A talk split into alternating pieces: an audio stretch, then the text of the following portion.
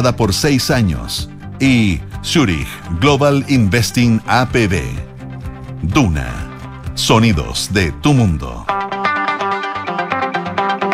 ¿Qué tal? ¿Cómo están ustedes? Muy buenas tardes, siendo las 7 con 2 minutos y 43 segundos de este martes 10 de enero de 2023. Le damos la bienvenida en Radio Duna, nada personal. José Ríos, ¿cómo estás tú? Bien, muy bien. ¿Y tú? ¿Bien? Fuiste la cónica. Eh, no, no. Pero hicieron bien. Oye, bien, muy Ay, qué bueno. bien. ¿Tú qué tal? ¿Qué se cuenta? Estamos como de medio hoy día. Yo bien. ¿Sí? Entonces, ¿qué tal la cónica? Y estás ¿Y como con unas que cosas. Estás como con unas cosas. Como- Si lo vieran. Como- como- ¿ah? estoy, sí, como me da la impresión de que tengo una tendinitis. Me duele aquí. Pa- eh, pa- paddle?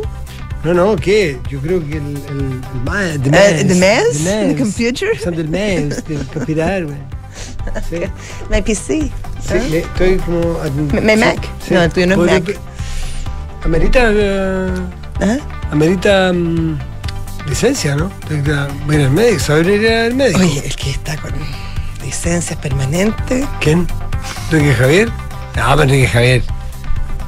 ¿no? Total y completamente justificado. No, sí, no digo que no, pero no quiero más licencias yo. No, no. Yo, yo, ya, ya, se las llevó todas. Ganó. Ganó la tómbola llevó de las la, del mes. y No se, ganó la, se ganó la tómbola de las No licencias. estarían quedando licencia No, por no, este no mes, caballero. No, no, no. no. Ay, ah. ¿Lo pongo en lista de espera? Sí, que me duele, me dio como un dolor ahora. Así que no sé Sí, si puedo te dio como un nervio. No, me dio ahora como que, como que me tomó un nervio el brazo. Si te tomó un nervio, pues no te es, digo el, yo. es el anverso del antebrazo por, abajo, por arriba. ¿Tiene Debe un nombre? Que, debe ser que me saqué sangre hoy día. Ah, eso puede ser. Ah, no, fue este otro lado. fue este otro lado. Estoy no con un problema, Matías. No sé si puedo seguir. ¿eh? Estamos hablando de cosas Pero es médicas. que no sé si puedo seguir el programa. No, si es que yo tengo un problema mucho más peor que el tuyo. Porque la mano no necesitáis tanto Lo para que hablar. te pido es que no hagas arbitrar a Enrique Javier después. No. ¿Quién puede faltar al resto del programa? Porque si no se va a dar más vuelta que un peluquero. No. Me está pasando que llego a esta radio y me pongo a estornudar. ¿Te da alergia a quién? No sé. Ah, Y me pica, me pica, me pica, me pica. ya. Yo creo que quizás me debiera ir. En el box 4 porque Quizás me es bien complejo. quizás me debiera ir. Me voy a poner estornudar. le agradezco mucho, los dejo aquí con mis compañeros y amigos. Yo con mi- esta tendinitis no me permite hablar. No, si te permite. A ti nada, nada te impide hablar. Una tendinitis Eso sí que sería difícil. Ríete, ríete, ríete. Este- Ay, ríete, risueña. Ah, porque yo sé que todo esto quería es por Nico Vial todo esto, ¿no? No. ¿Por qué Nico Vial? No, porque. ¿Qué pasó con Nico Vial? ¿Ah? Fierro Vial, habla durmiendo. Ese también Sí, habla. sí, sí. bueno. No, si acá los hombres son buenos. pa- son bien buenos para hablar los hombres de esta radio. Bueno, oye. Mm.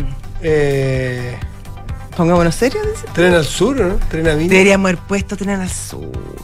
Esa sería el puesto yo hoy día a la hora de almuerzo. Me equivoqué, puse una tan fome. ¿Qué se presentó hoy día? Se presentó el trayecto y se presentó la idea de licitar el 2025. Ya. Ya, pero ¿qué se presentó hoy día aparte de un mapa? Un mapa. ¿Hay render? ¿Hay maqueta? Yo no te la he visto. ¿Hay este proyecto? Mira, lo que no, no hay, no hay mucho más que eso. Hay una idea. No, pero la idea está de cuando yo era chico. Sí, pero ahora hay un mapa. Este trayecto va a tener un tiempo estimado de viaje de una hora y media. Este trayecto, lo explicó el mandatario, este trayecto va a tener un tiempo estimado de viaje de una hora y media para conectar el Gran Valparaíso con el Gran Mm. Santiago, lo que es similar a lo que se demora el de la Ruta 68 por auto o por bus. Ya. Eso. No me aclaraste tanto. Eh, hay un dibujo, Ya. Tú te metes y hay como una, un dibujo, una, una ilustración se dice ahora. Trenes para Chile, el desarrollo, vamos en tren. Ya. Y si yo me meto, quizá encuentro algo más. Pero, ¿hay, ¿Hay algún Excel? A mí me yo me preguntaba, eso también nos preguntábamos hoy día a y- ¿Cuál es el estudio de, mm, impact, de, de impacto, también el estudio de rentabilidad, La evaluación. sobre todo La social, evaluación social de ese eh, proyecto. la rentabilidad social del proyecto? Claro. Todavía no, no, no nos la dan a conocer. Eso no se ha presentado hasta el momento. Presupuesto hay. Presupuesto hay. 1.320 millones de dólares. Sí. Que no es poca plata. Ah, entonces hay un número, pues ese número sale, no, sale sí. de alguna fórmula. Sí, ese número está. Y va a usar infraestructura que ya está lista en Bueno. las ciudades de sí, claro. Y La Calera. Ya, ya hay calera, todo eso. Había un tren. Sí, pues había, se llamaba el troncal. no sé cuánto. Va a usar una parte de lo que. Exacto. ¿Cómo son las concesiones? Cuando concesionaron Vespucio, por ejemplo, se usaron tramos. O la costanera, se usaban tramos. O bueno, pero en la ruta 5.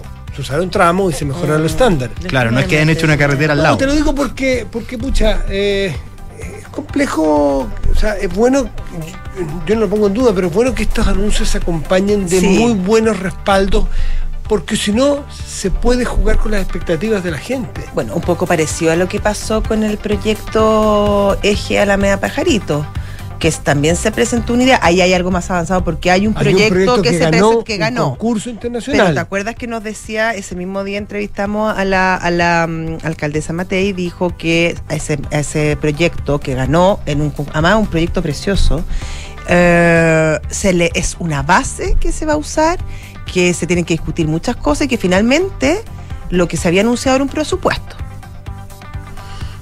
No cómo se baja ese Mm. Sí, porque es presupuesto. muy curioso, muy, es muy no, no hay, no hay, no hay render, no hay render. que alguien diga, porque la, la historia del teléfono produce cosas como la siguiente, ¿viste?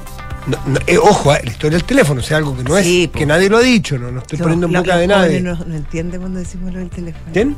La gente joven. Ah, la historia del teléfono es que, en fin, Uno yo. se va diciendo un secreto, se va diciendo un secreto y como parte llega Sí. totalmente distorsionado adelante. Pero no es responsable necesariamente el que parte. No. Pero hay que tener cuidado con que alguien del día de mañana diga o haga el siguiente comentario. ¿Viste?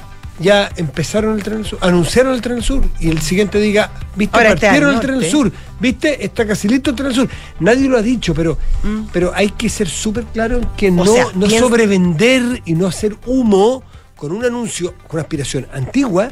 Una, un anuncio antiguo se le pone buena gráfica, Claro. buen mapa, Bonito- buen anuncio, un buen momento para hacerlo, pero esto es un país que requiere ex- Exceles detrás, estudios, impactos, proyectos, maquetas, con decirte que la, alternativas. con decirte que la licitación recién va a partir del 2025. Porque yo creo que las licitaciones demoran en prepararse. Sí, No por es eso que- te digo, pero para que la gente no, crea que, que va a tener tren, no Mm. sé, por de aquí a Solo eso. fin de año. Es un anuncio requete contra importante, primario, pero básico. pero súper básico, sí. es un papel. Es una idea muy buena- avanzada, una- con un presupuesto. Es una idea antigua, con una gráfica muy moderna y muy nueva y con una intención renovada de un, de un presidente que está partiendo, por lo tanto tiene todo un Oye, y espacio dicho- para sacarlo adelante. Sí, que ha dicho eh, insistentemente durante la campaña, desde que asumió que eh, la importancia del tren, o sea, hay un compromiso del presidente Boric con,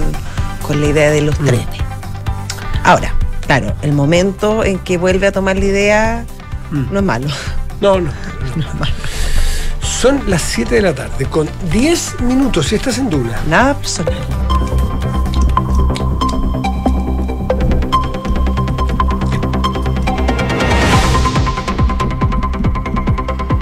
Los momentos de titulares. ¿Cómo estás, Enrique Javier? Bien, ¿y tú, Matías? Bien, muy bien, muy Qué bien. bueno. sí. Preocupado por, el tren? ¿Por qué? Por- no, por el tema de la tendinitis. y por la alergia eh, laboral de Sí, pero yo, dije, Josefina yo dije primero. Así que, Ah, ya, pues buena. No, pues yo. Bueno, Entonces, ¿tú crees que Dime, tiene, prioridad? Dime, dime, ¿quién se puede ir? por el triage, ¿Por qué tía? Creo que el triage. triage lo que utilizan los médicos para ver cuál es la- el paciente que está más grave. Ay, lo que que maneja Sí, es pues. ¿cómo? No, sí, sí, sí. Es muy sí. bueno. Ha viajado a hacer cursos médicos. Sí, sí, te tengo millas. ¿Cómo se hace el triage? ¿Cómo el El triage? triage. Yo el que conozco es el que se pone en la. Sí, yo también ese que es para que suban así, la enredadera. Y se pone para la No, enredadera no- o en un techo para que no se vea el zinc. Que Ese yo no, venden- no lo ubico. Que venden en las tiendas. Bonito. ¿no? Pero es- ¿no? Verde. La mayoría son verdes. sí, ¿eh? No, y hay de madera que Vienen también color madera natural que tú lo Sí, puedes pintar. Sí, Ah, no. eso me ¿No? gustan a mí. No te conozco. No, ¿No? no tengo un par de plantas. No, pero soy también tan se usan para tapar, para usted. tapar cosas. ¿A quién, le- a quién has visto más, Dolorio? A mí con mi tendinitis grave. esta Es que a mí me ve mucho más que a ti. Que ha ido de los últimos tres minutos empeorando. O las cosas que yo no lo he visto estornudar desde hace No, dos porque años. me estoy así, me, me hago así, po. Bueno, si queréis me pongo esto nudo, No. lo estoy haciendo por ustedes. No, hoy día, hoy día Matías lo, lo noto más grave, así que probablemente Oh, le vamos a dar uno- unos tres días, yo creo, para que, para que pueda Claro, faltar justo. Los esta semana, así que los próximos tres días yo creo Matías personal ya tiene copia de tu licencia. Muy bien. Oye, a propósito de trenes y durmientes, Enrique Javier. Ujú. ¿Qué? ¿Quién no, está vamos con durmiendo? los titulares. ¿Estás diciendo que está medio dormido? No, no, no, no. Digo, me acordé de elementos Lo hay, propios hay de la, soñoliento. de, la, de la vía férrea. Ya, vamos con titular. ¿Qué tipo de durmientes hay? Hay de fierro y de madera. Hormigón. ¿De hormigón también? Sí, ah, bueno. sí, pues también hay de hormigón. ¿Qué tipo Tienen de que haber unas cosas modernas ahora, así como para que estos que levitan. ¿Has visto esos trenes que levitan? No, he visto otros que levitan, pero trenes no. Pero por otros motivos. He visto otra gente levitar, dando jugo, pero no, no, trenes no, todavía no. no, no. Enrique Javi, vamos Pero oye, esos trenes rápidos. O- casi No, levitan. también son rápidos, no te digo, son más rápidos que inmediatamente, no te digo, pero. Ya, dejémoslo por ahí nomás porque si no esto se pone complejo y te puede poner a estornudar, así que dale Ya, Vamos con los titulares. Hoy se conformó e inició su trabajo la comisión revisora que elaborará un informe no vinculante sobre el mérito de la acusación constitucional presentada por Chile Vamos contra la ex ministra de Justicia Marcela Ríos. Luego del sorteo, la Cámara definió que los cinco parlamentarios que revisarán el documento son Luis Maya del Partido Liberal, Carolina Tello del Partido Comunista, Henry Leal de la UDI, Benjamín Moreno del Partido Republicano y Álvaro Carter, independiente pro UDI, quienes trabajarán durante dos semanas en la evacuación de este informe. Y la Cámara de Diputados renovó el estado de excepción en la macrozona sur por quinceava oportunidad. Eso sí, esta vez hubo rechazos desde Apruebo Dignidad hasta el Partido Republicano. El decreto no logra superar los 100 votos desde iniciados el mes de noviembre ante el malestar de parlamentarios que insisten en que la violencia en la Araucanía y en las provincias del Bío y Arauco no ha cesado. Más tarde el Senado aprobó la prórroga por 34 votos a favor y 5 abstenciones de senadores de Chile Vamos y la Democracia Cristiana. La Organización de las Naciones Unidas informó que la capa de ozono está en vías de recuperarse completamente para el año 2066. Este cambio favorable sería gracias a la prohibición de sustancias químicas en el Acuerdo de Montreal del año 1989, lo que estaría permitiendo una recuperación paulatina de la ozonosfera. Y Gabriel Suazo encontró club en Europa. El exjugador de Colo Colo fichó por el Besiktas de Turquía. Según informa el sitio Bola VIP, el lateral firmaría un contrato por cuatro años y viajaría las próximas horas para hacer oficial su arribo al club turco. Muchas gracias, Enrique Javier. Es el penúltimo titular que te leí. El de la capa ozono, fantástico. Noticia buena. Además, como que crecimos pensando en, el- en- en- en la capa ozono. O sea, de hecho, varios que no usan desodorante por eso, porque el spray Claro. la capa de ozono. Sí. sí. Hay en conozco barra también. ¿Ah? Hay en barra De también. ahí salieron. Eh, H, esa marca H. ¿Cuál? Axe. Axe. Sí. Hace tiempo que no te Ay, había, no, había uno que era bien tío. Hace tiempo que no te echas. Acabo de decir un amigo, no es que soy amigo mí, mío. eh, ¿Cómo es la- el axe? Eh, Porque hay hombres, ¿cómo era la cuestión? Hay hombres que. ¿Cómo era el.? ¿Cómo era el.? Había, Eh, había tenía una- un axe. Una vez demandaron porque tenía, claro, una, una bajada como un Sí, era bueno, era bueno. De que si uno se ponía. Axe. Ya Ah, ya me acuerdo. Axe para hombres que lo consiguen todo fácilmente. Ese denim. ¿O no? No sé. no sé. Ah, puede ser Pero creo que Todo, hubo. todo es antes del nacimiento de Enrique Javier, todo Sí, eso. Todo eso. No, Axe. pues si Axe está hasta el día de hoy, pues, María. No, no, lo es denim. eh, ah, ya. sí. bueno. Pero eso era muy- para hombres que lo consiguen todo fácilmente. Gracias, Enrique Javier. 7 de la tarde, 15 minutos. Estás en Duna. Nada personal.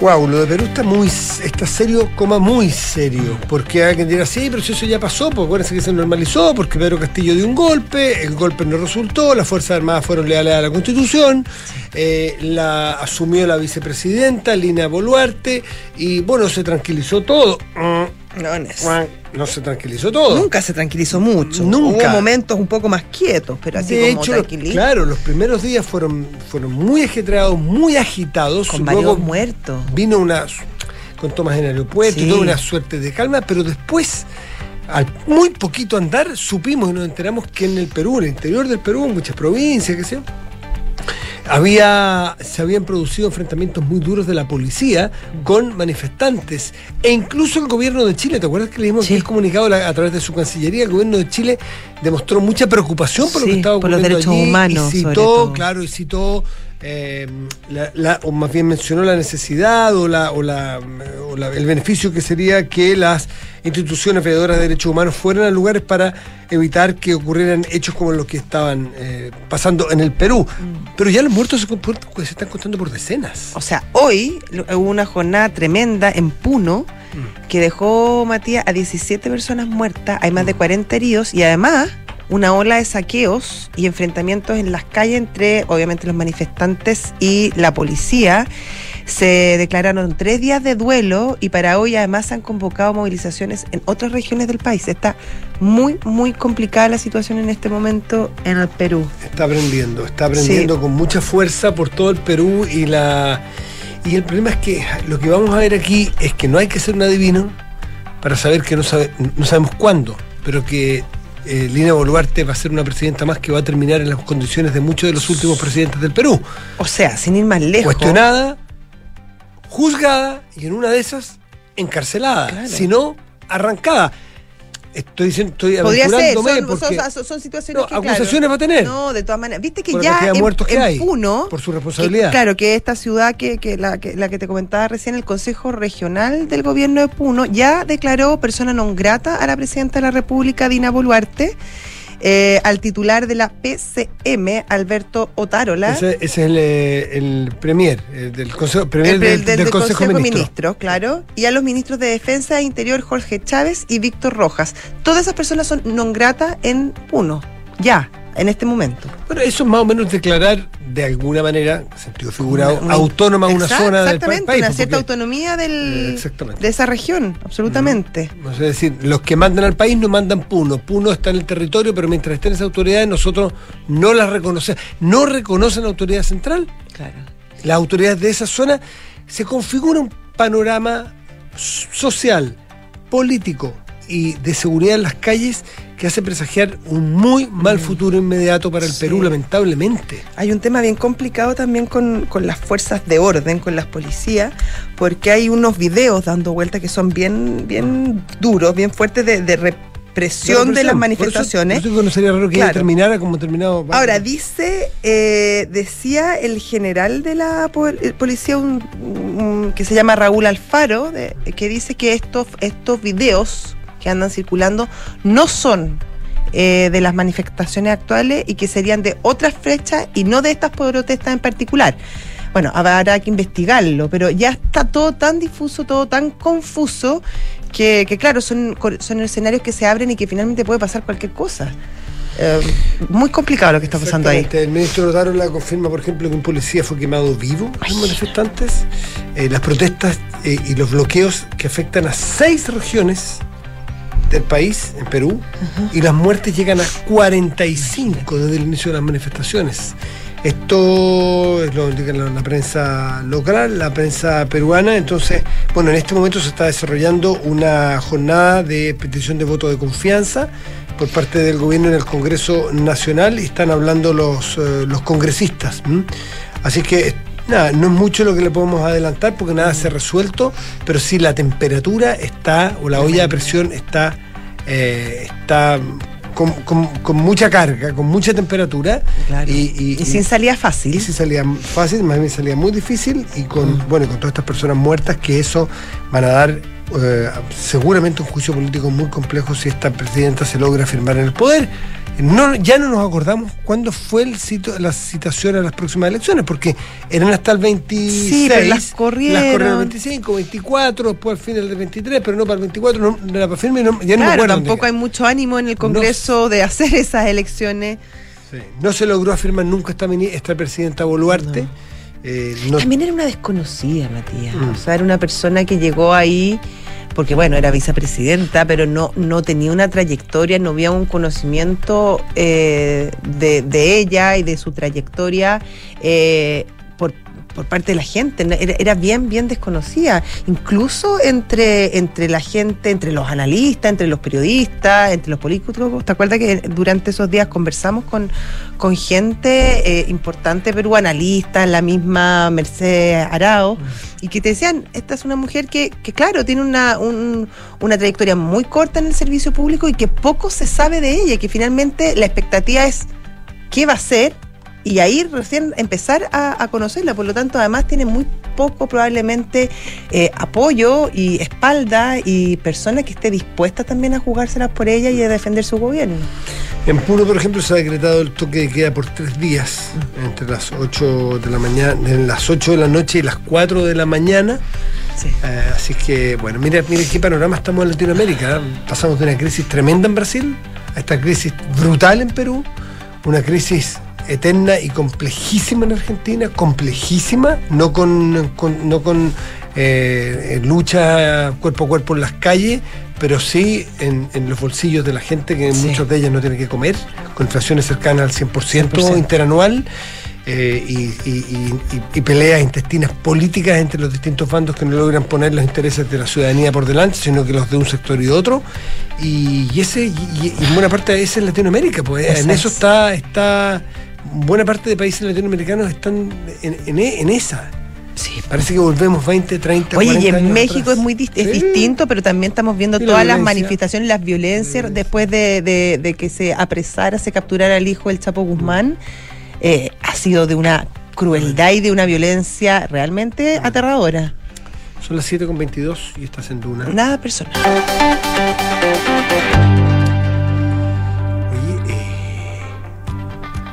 Hoy salió. ¿Qué salió? Hoy salió a las librerías. ¿Ya?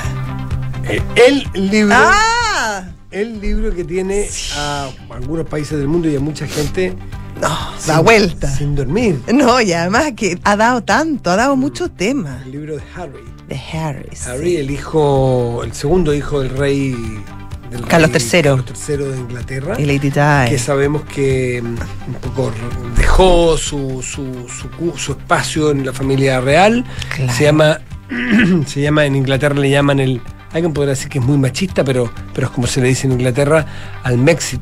El Mexit. Mexit por el, el- el Brexit, pero por Meghan. Sí, el Porque Mexit. una vez que llegó Meghan, o que se emparejó con él, Eh, la, las Sí, se dio cuenta, se dio cuenta muchas cosas, Harry. Harry se dio cuenta Sí. muchas cosas y parece que él se sintió muy, muy discriminado por la familia real, por comentarios hacia su mujer, de índole racista, en fin, y empezó a, a- a lo que pudiera haber sido fisuras naturales en cualquier familia, en verdaderas rupturas, y no solamente rupturas que tú te vas, sino que ruptura con, le lleva documental, Libro. libro, Entrevistas varias. entrevistas.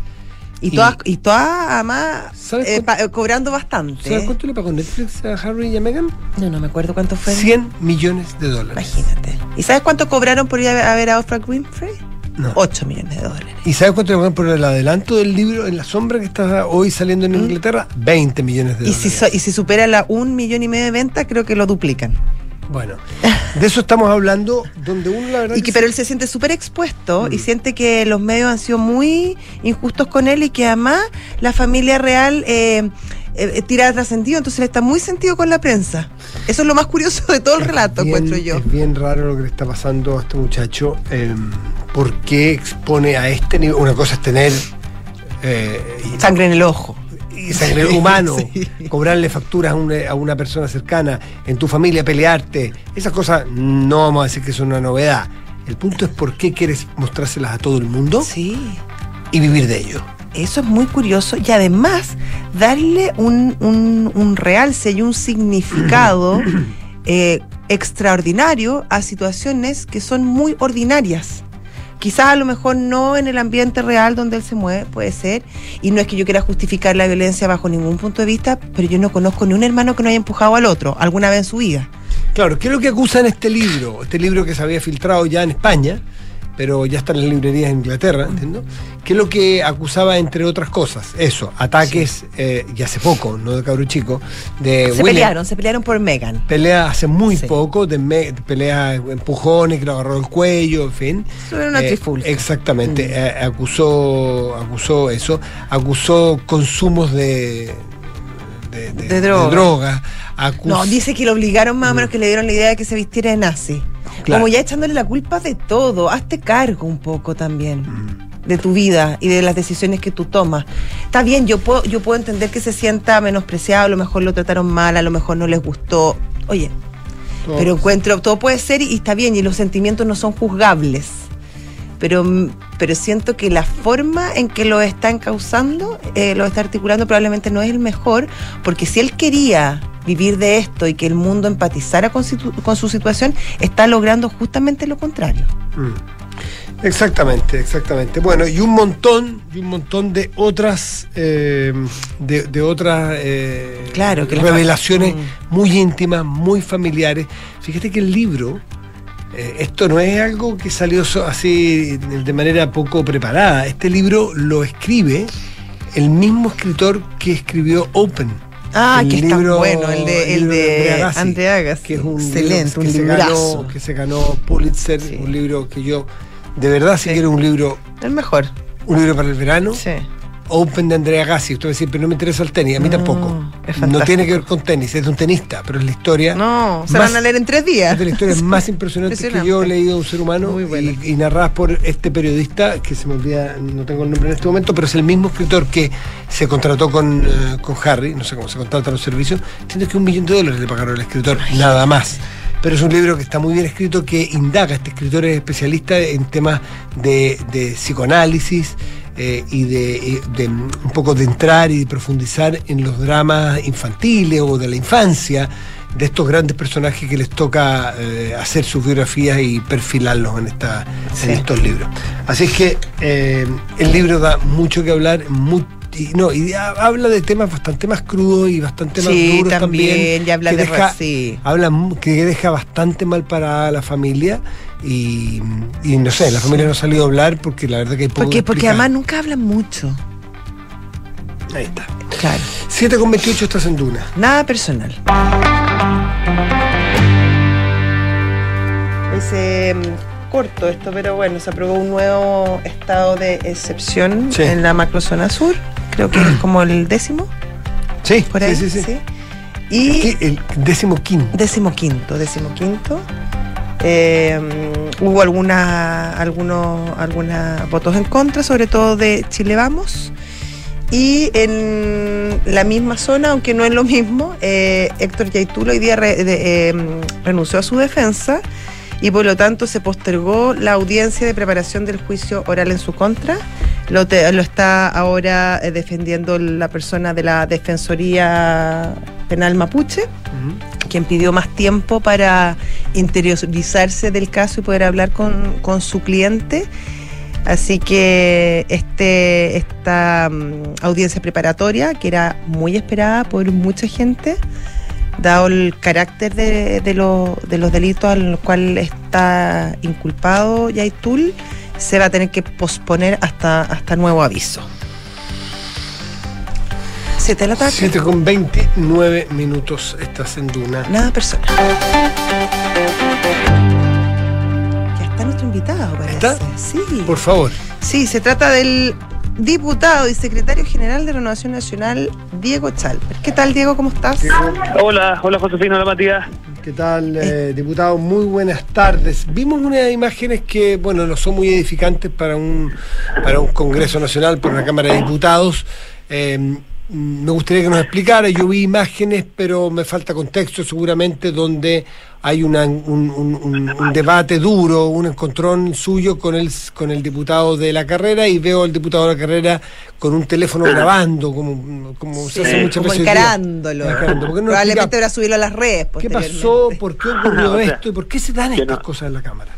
No, yo no sé si le llamaría un encontrón, Matías. Lo que pasa es que uno no tiene control de que una persona tome una iniciativa como esa. Nosotros estábamos terminando la, la cuenta de la Comisión de Constitución.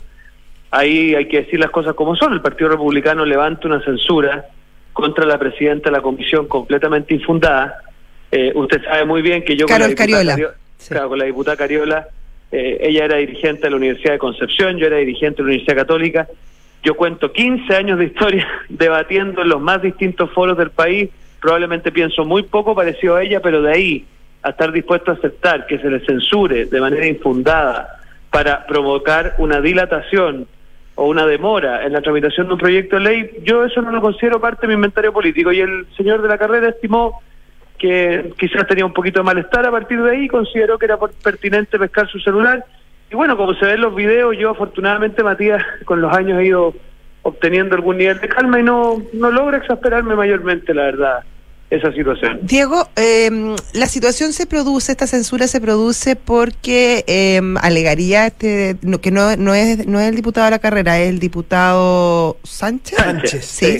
Sánchez, eh, que no, no se le permitió leer una carta y que esto vulne- vulneraría sus derechos y por eso presentó esta, esta moción de, de censura.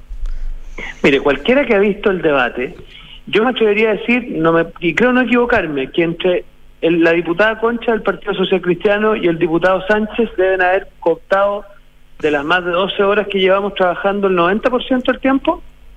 Por lo tanto, que se reclame que no se les ha dado la palabra, a mí me parece que no tiene asidero en la realidad.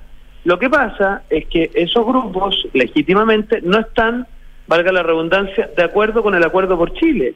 Pero de ahí a pretender entorpecer su tramitación por la vía de censurar a la presidenta, por la vía de generar eh, indicaciones dilatorias, obviamente es algo que no se condice con el reglamento. Mire, cuando los países se construyen sobre la base de operaciones como esta, de usar el reglamento mañosamente, de generar confrontación, yo creo que no es la manera en cómo hacemos país. Y, guardando las proporciones, cuando el matonaje, la violencia pasan a ser parte del inventario, chuta, no nos sorprendamos que nos estemos acercando peligrosamente a lo que pasa en Brasil.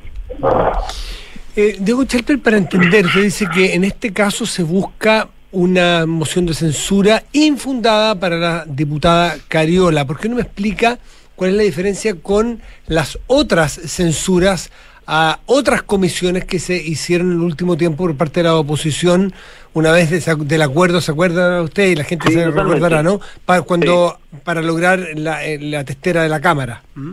A ver, las, las comisiones obviamente tienen correlaciones de fuerza, ¿ah? Eh, de, acuerdo a la representación que tienen los partidos políticos, lo más parecido a la democracia representativa. Entonces, una censura se puede producir por dos razones. Uno, porque hay una falta flagrante del reglamento, o dos, porque las fuerzas políticas que componen esa comisión discrepan de los énfasis y la conducción que hace la persona que hace de las veces de presidente y por lo tanto estiman que ese cambio con relación de fuerza tiene que expresarse en la presidencia. Por ejemplo, nosotros en la Comisión de Seguridad, si bien el diputado Leiva había tenido un buen desempeño desde el punto de vista del reglamento, estimábamos que los énfasis del diputado Leiva, un diputado oficialista, no se condecían con lo que queríamos hacer aquellos que éramos mayoría en la comisión. Por lo tanto, en ese caso, la censura de la cual yo participé eh, no tenía que ver con un tema reglamentario, sino que con un tema político. Distinto es lo que pasó en otra comisión, por ejemplo en Agricultura, donde se produjo efectivamente un tema reglamentario. Entonces, para que los que están en su casa entiendan, puede ser por una falta del reglamento o por un cambio en la composición. En este caso, ni lo uno ni lo otro. Tanto es así que la- el único que votó a favor de la censura fue el diputado Sánchez, lo cual usted dará cuenta, pues Matías, que parecía no tener mucho asidero, porque no tengo otro recuerdo en que una censura haya sido votada solamente por aquel que la propone. Le prometo, los cinco años que yo he diputado, no tengo recuerdo de una performance como esa. Diego, eh, durante pasado este altercado, eh, eh, se abocaron a votar eh, en particular el, el acuerdo para, para habilitar el proceso de nueva constitución. ¿En qué va ese proceso? Mire, de 130 páginas que tiene lo que se llama el comparado, vamos en la página 100. Ah, bastante bien. po. Sí, sí, quedan, bueno, cosas sumar, quedan al- del orden de 30. 30 páginas. Eh, ya estamos terminando las bases institucionales. Obviamente varios diputados plantean bases de modo maximalista. Lo que le hemos tratado de explicar es que las bases precisamente son el punto de encuentro de las distintas fuerzas. Entonces, claro, probablemente las fuerzas de izquierda querrían un rol más activo del Estado y las fuerzas de centro derecha querrían un rol más activo, no tengo idea, de los particulares. Pero la gracia de los acuerdos es que obviamente uno no funciona sobre la base de los máximos, sino que sobre común denominador que permite convencer que en nuestra modesta opinión nos parece que es un buen común denominador que consagra aquellas cosas que a la ciudadanía le tienen que dar tranquilidad, seguridad, carabineros de Chile, estado de excepción, y no la voy a latear, pues Josefina, usted lo Sí, conoce. ya sí. Pero Diego, el, está, está, está, ¿se está votando más o menos en la misma línea de lo que quedó del Senado o habría que ir a comisión mixta en algún momento? Estoy pensando sobre todo en los tiempos, básicamente. Hasta aquí, eh, la verdad que se mantiene inalterado la propuesta del Senado y creemos que, eh, mire, yo me atrevería a decir que la propuesta del Senado va a salir tal cual, porque de nuevo, eh, obviamente hay discusiones que quedan pendientes, que se van a llevar adelante en la Comisión de Expertos, en el Consejo Constitucional, pero en lo estructural eh, el acuerdo permite, me parece a mí, un camino razonable, así que lo vamos a respetar y lo vamos a empujar tal cual viene del Senado. Mm. Estamos conversando con el diputado Diego Chalper. Diego, me gustaría pasar al capítulo indultos Sí. de, Esa último tiempo. Mm, Claro, porque, porque hay una acusación eh, constitucional eh, que deberá enfrentar, que ya fue presentada, ¿no? De- a, la, a la ministra Sí, de sí, Justicia, ayer. a la ex ministra de. Justicia, disculpe, Marcela Ríos. ¿Cuál es la posición que tienen ustedes como Renovación Nacional? Mire, yo soy uno de los firmantes. Eh, nosotros alcanzamos la convicción de que hay dos. A ver, los ministros se pueden acusar por básicamente infracciones graves a la ley o dejarlas sin ejecución. Aquí nos parece que hay dos capítulos. Uno, todo el episodio de la cárcel de, Algo- de Angol, que no sé si se acordarán los auditores, pero es aquel caso en donde a través de una protesta se logra un beneficio carcelario para unos reclusos eh, incluso se intimida al, al, al, al alcaide, al encargado del recinto penal. Entonces, todo ese episodio nos parece que es un ejercicio de falta de supervisión de gendarmería y mala ejecución de las leyes de beneficios carcelarios. Lo otro, obviamente, todo lo que ha tenido que ver con los indultos, nos parece que al implementar la ministra Ríos decretos exentos sin fundamento, sin dar cuenta de los requisitos de la ley 18.050 en sus artículos 4 y 6, nos parece que efectivamente ella vulnera la ley y por lo tanto se pone en posición de ser acusada constitucionalmente. Esos son los dos capítulos, yo veo que está teniendo un apoyo bastante transversal de Chile Vamos, hay algunos sectores del Partido de la Gente y de independientes que ya han manifestado su apoyo, y bueno, usted ve que se instruyó ya, Matías, la, la comisión que va a llevar adelante la investigación y probablemente en un par de días más ya estar informando a la sala y se va a estar votando. Diego, hace pocos minutos la ministra del Interior, Carolina Toa, anunció eh, que iban a mandar una batería de proyectos relacionados con seguridad, eh, sobre todo los que se conversaron durante la, la mesa de seguridad, que bueno, se cae finalmente tras el episodio de los indultos. Eh, Mm. ¿Cuál es la postura de Renovación Nacional? ¿Van a apoyar eh, esos proyectos? ¿Cuentan con los votos de Renovación Nacional? Es que mire, vamos a irlos mirando uno a uno, estamos muy Pero hay muchos que son, fueron bien conversados, o sea, ustedes ya saben el tenor de esos proyectos. O sea, de todo, ¿ah? de todo. A ver, por ejemplo, mire, todo lo que tiene que ver con los nuevos estatutos en materia de secuestro, por ejemplo, y algunos eh, algunos endurecimientos de pena respecto de otros tipos penales, los vamos a apoyar. El proyecto de ley de infraestructura crítica queremos ser súper claros si el gobierno va a estar disponible al alero de esa infraestructura crítica, por ejemplo, disponer contingente militar al custodia de la frontera. Eso es algo que todavía no se despeja del todo. Entiendo que algún sector del oficialismo no le gusta la idea eh, y obviamente eso es fundamental para ver si lo empujamos o no lo empujamos. Respecto de eh, la discusión sobre el Ministerio de, Justi- de Seguridad Pública, hay disposición de Renovación Nacional de apoyarlo, pero nosotros queremos un Ministerio de Seguridad Pública que sea una contraparte técnica de carabineros, o sea, que sea capaz de realmente supervisar el rol de carabineros, porque eso es lo que vendría a mejorar lo que hoy día sucede. Y así cada, cada, cada proyecto en particular, queremos ver qué van a hacer con el Estatuto de Protección a las Policías, qué van a hacer respecto a la ley antiterrorista. Nosotros como partido, Josefina, hemos presentado un proyecto de ley entero nuevo, presentamos un proyecto de ley que fortalece el estatuto en materia de homicidios. Entonces, estamos bien expectantes y entusiastas eh, de lo que puede hacer la ministra Toa, pero obviamente eh, nos interesa mucho el contenido de los proyectos y cuáles van a meter con discusión inmediata y tan importante también si los oficialistas se van a poner detrás. Sí, pero, pero al final eh, la oposición, eh, el, el- el itinerario era el siguiente. Nosotros participamos de la mesa, pasó lo que sabemos pasó, nosotros nos bajamos de la mesa, pero no nos bajamos del interés de legislar. Y yo escuché Obvio. parlamentarios de oposición decir, manden los proyectos ahora y los votamos esta semana. Sí, pero es que, pero Matías, esa disposición se mantiene. A ver, digamos las cosas como son. Pues, la verdad que yo, yo soy partícipe de la mesa, así que a mí no me la cuentan. El problema de la mesa nunca fuimos de la oposición. El problema de la mesa era cuánto levantaba el dedo bajaba el dedo la gente de Provincia. Le voy a dar un ejemplo concreto de una cuestión que vi yo personalmente, materia de defensoría de las víctimas. Nosotros éramos partidarios de que se creara defensoría de las víctimas para toda víctima que requiriera de un abogado. La gente de Prodignidad quería un servicio de asistencia a las víctimas, pero para ciertos delitos. Entonces siempre estaba esta cosa de cuánto efectivamente los sectores más, por decirlo así, más de izquierda del gobierno estaban abiertos a avanzar. Otro ejemplo, Estatuto de Protección a las Policías.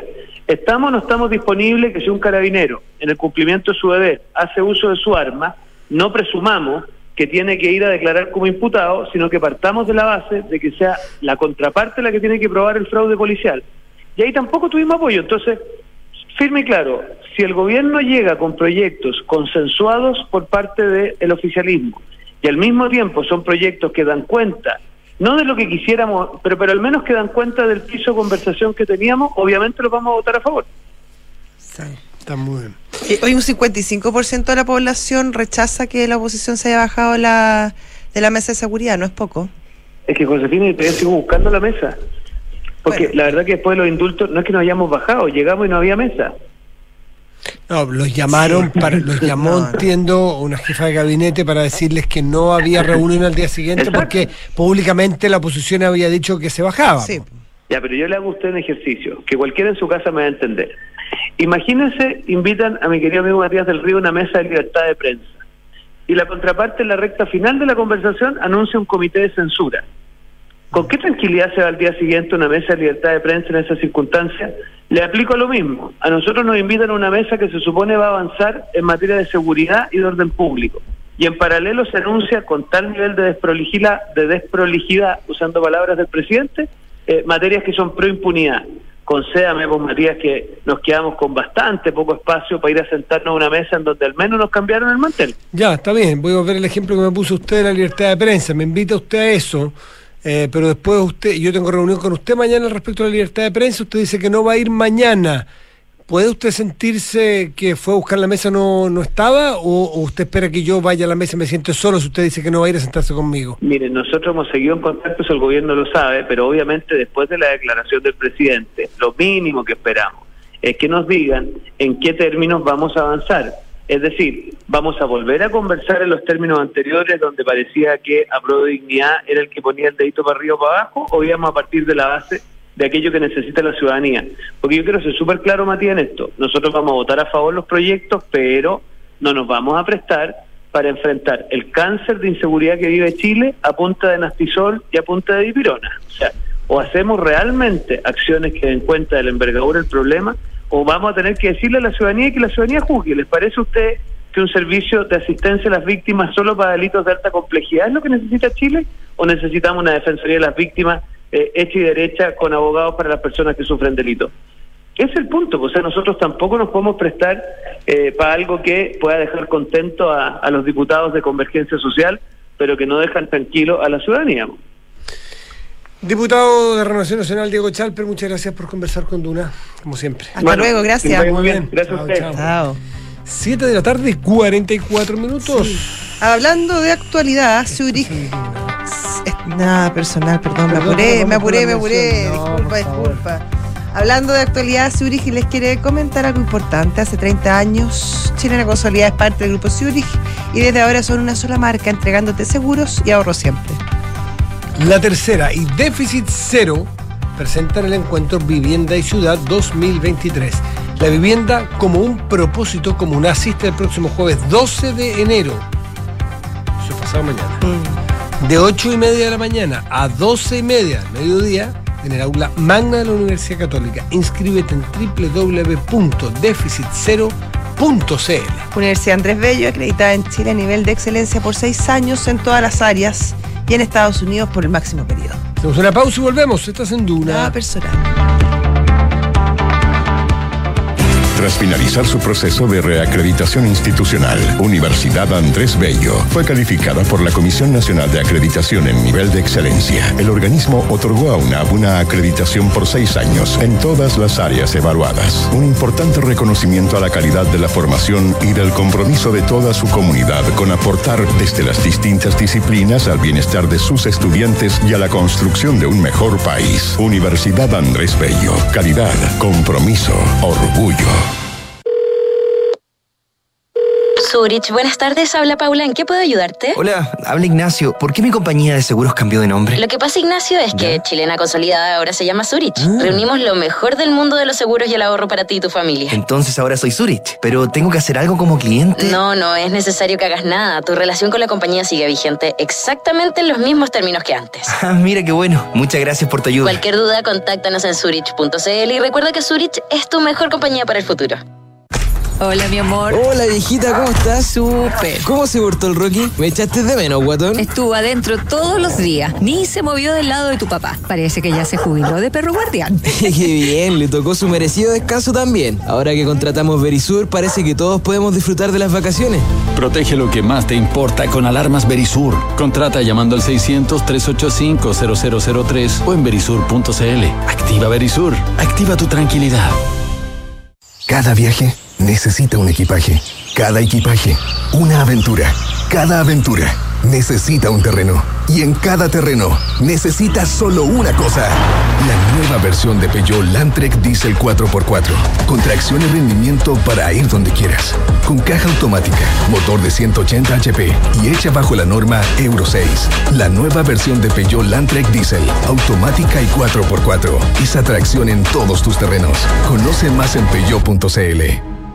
Digitaliza tu área de recursos humanos con Talana, la más completa y robusta plataforma para la gestión de personas. Ahorra tiempo y costos, gestiona los turnos de tu equipo, firma digitalmente, calcula remuneraciones, establece y cumple objetivos y encuentra el talento ideal para tu empresa. Todo desde un solo lugar. Únete a las miles de empresas que ya han digitalizado su área de recursos humanos con Talana. Conoce más en talana.com.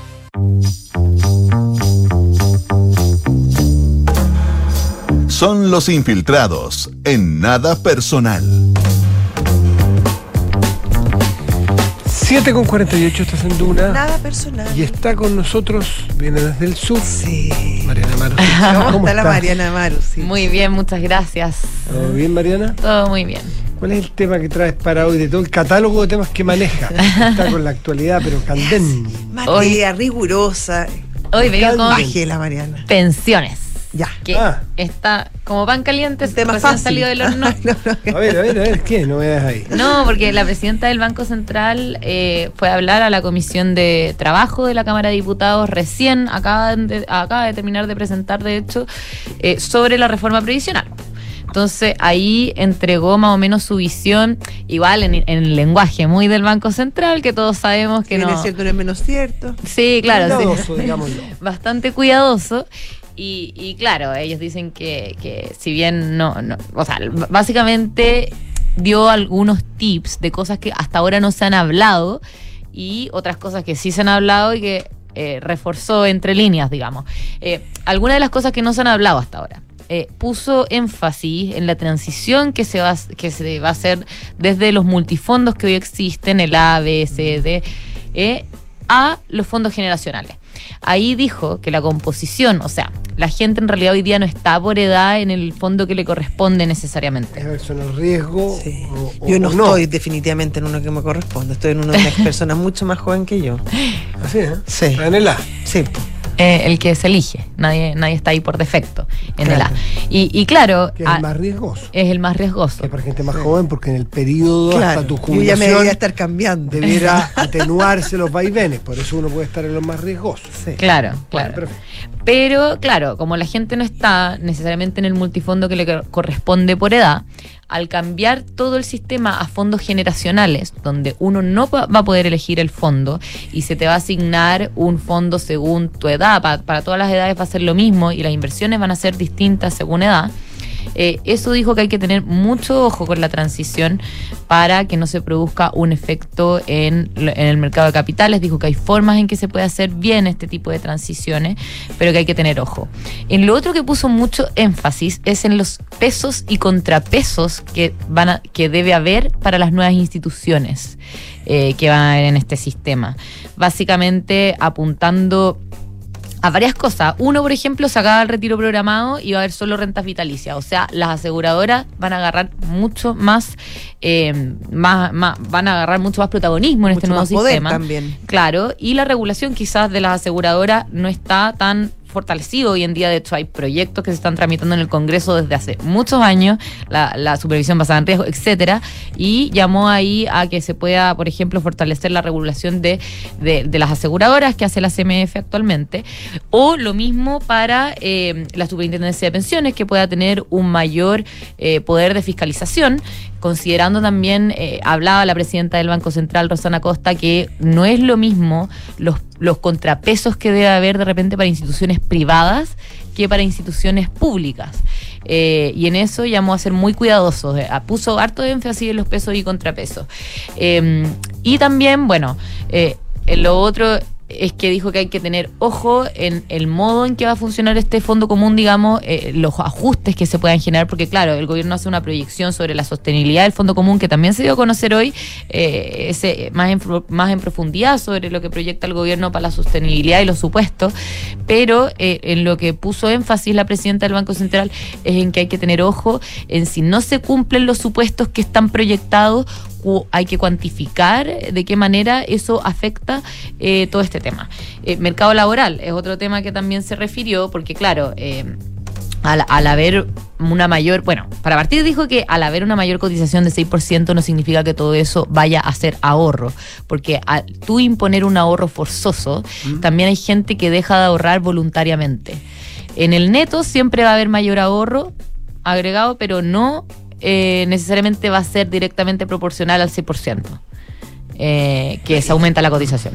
Sí, y que suba del 10 al 16 no implica necesariamente que haya más personas cotizando.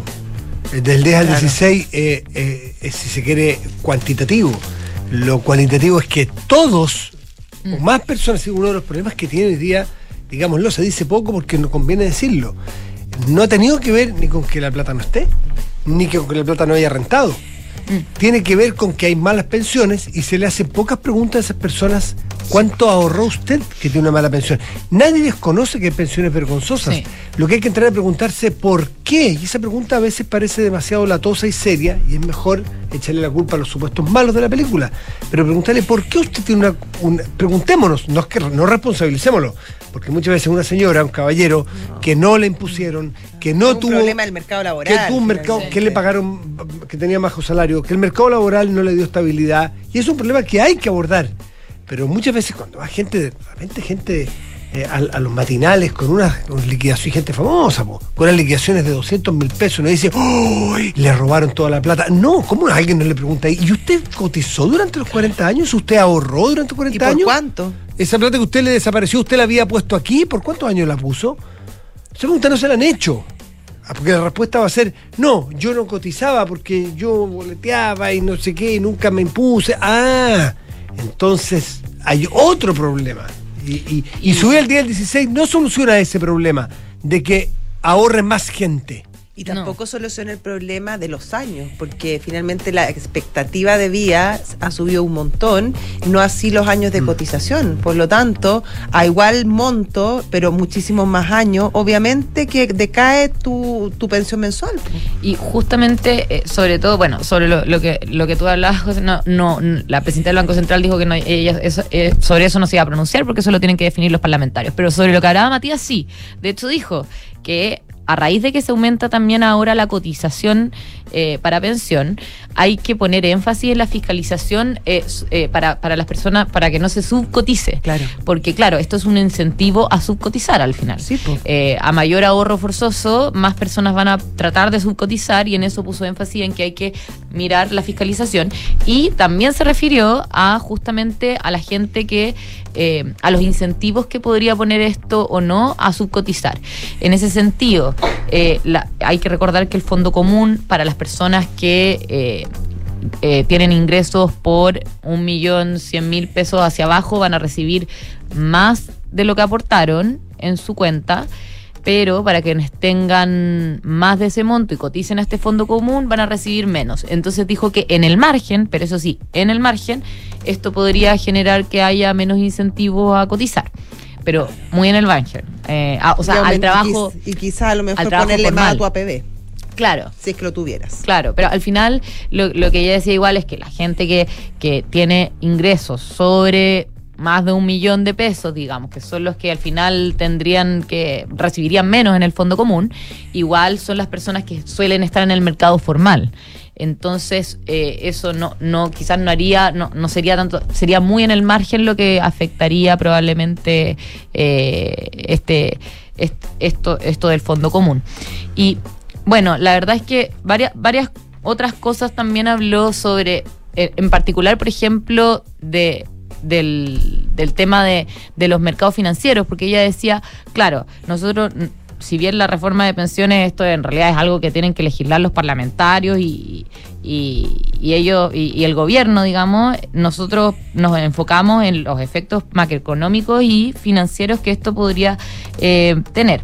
Entonces, la verdad es que un- uno de los temas que ha tenido mucho debate es sobre si la, la cotización adicional de, de cargo del empleador es o no del empleador o es del trabajador. Y se refirió a eso. Porque le preguntaron los parlamentarios como eh, igual es relevante que haya cotización del empleador, considerando que en todos los países hay, acá no. Y la presidenta del Banco Central dijo, sí, es cierto que en muchos países, en la mayoría, hay cotización del empleador, pero en la práctica, cuando, eh, una, cuando una empresa cotiza por el trabajador... eh, Carece y- la planilla. al final lo que, lo que dice es que... ¿Quién lo paga? A ver. lo, lo paga, siempre se paga de- con cargo a los ingresos que obtiene la empresa. Entonces, eh, sea llamado del trabajador o del empleador, dio a entender que al final esto sale de los ingresos de la, de la empresa. Eh, Es el mismo chanchito. Claro, el mismo chanchito. Entonces, como que sobre esa discusión, en realidad ella no, no, no, no profundizó eh, Es mucho. perfectamente probable que pueda pasar en algunos casos que obliguen a una, em- a una empresa, no digo que vaya a pasar siempre, pero puede Sí. darse para que no nos ilusionemos con soluciones fáciles o que aparentemente son, ah, pero ¿cómo se nos había ocurrido antes? Puede ser que una empresa diga, me subió 6% el costo, el costo por cada trabajador, porque ahora tengo que poner 6% más en su cuenta de pensión, y decir, ah, no, pero yo, soy- yo voy a seguir pagando mi costo de empleadores, de empleados, perdón, va a seguir siendo el mismo para la empresa y yo le voy a contar ese 6% al líquido o, al- o al- o al- o a los próximos trabajadores que entren. Entonces, claro, puede que baje el sueldo de los trabajadores porque ellos van a imponer más y no necesariamente... Ahora, va a haber empresarios que se van a decir, no, yo los pongo porque a mí me parece responsable hacerlo y estoy de acuerdo, pero no hay forma de obligarlo. Porque en el siguiente trabajo, una persona que no está de acuerdo, por ejemplo, en el siguiente trabajador que contrate, le va a pagar un 6% menos, y ese 6% menos que le pague se lo va a pasar a cuenta suya, supuestamente, a la, a la cuenta previsional. No sé si se entiende. Sí, se entiende. En fin, eh, entiende. Ahora, puede Pero- darse, como puede que no, pero es que, es que no está en el universo de las soluciones fáciles y de Mm. los discursos que quedan hechos.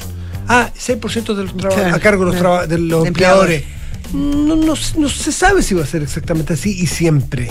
Mm. Puede verse afectado el trabajador y su salario también puede verse afectado.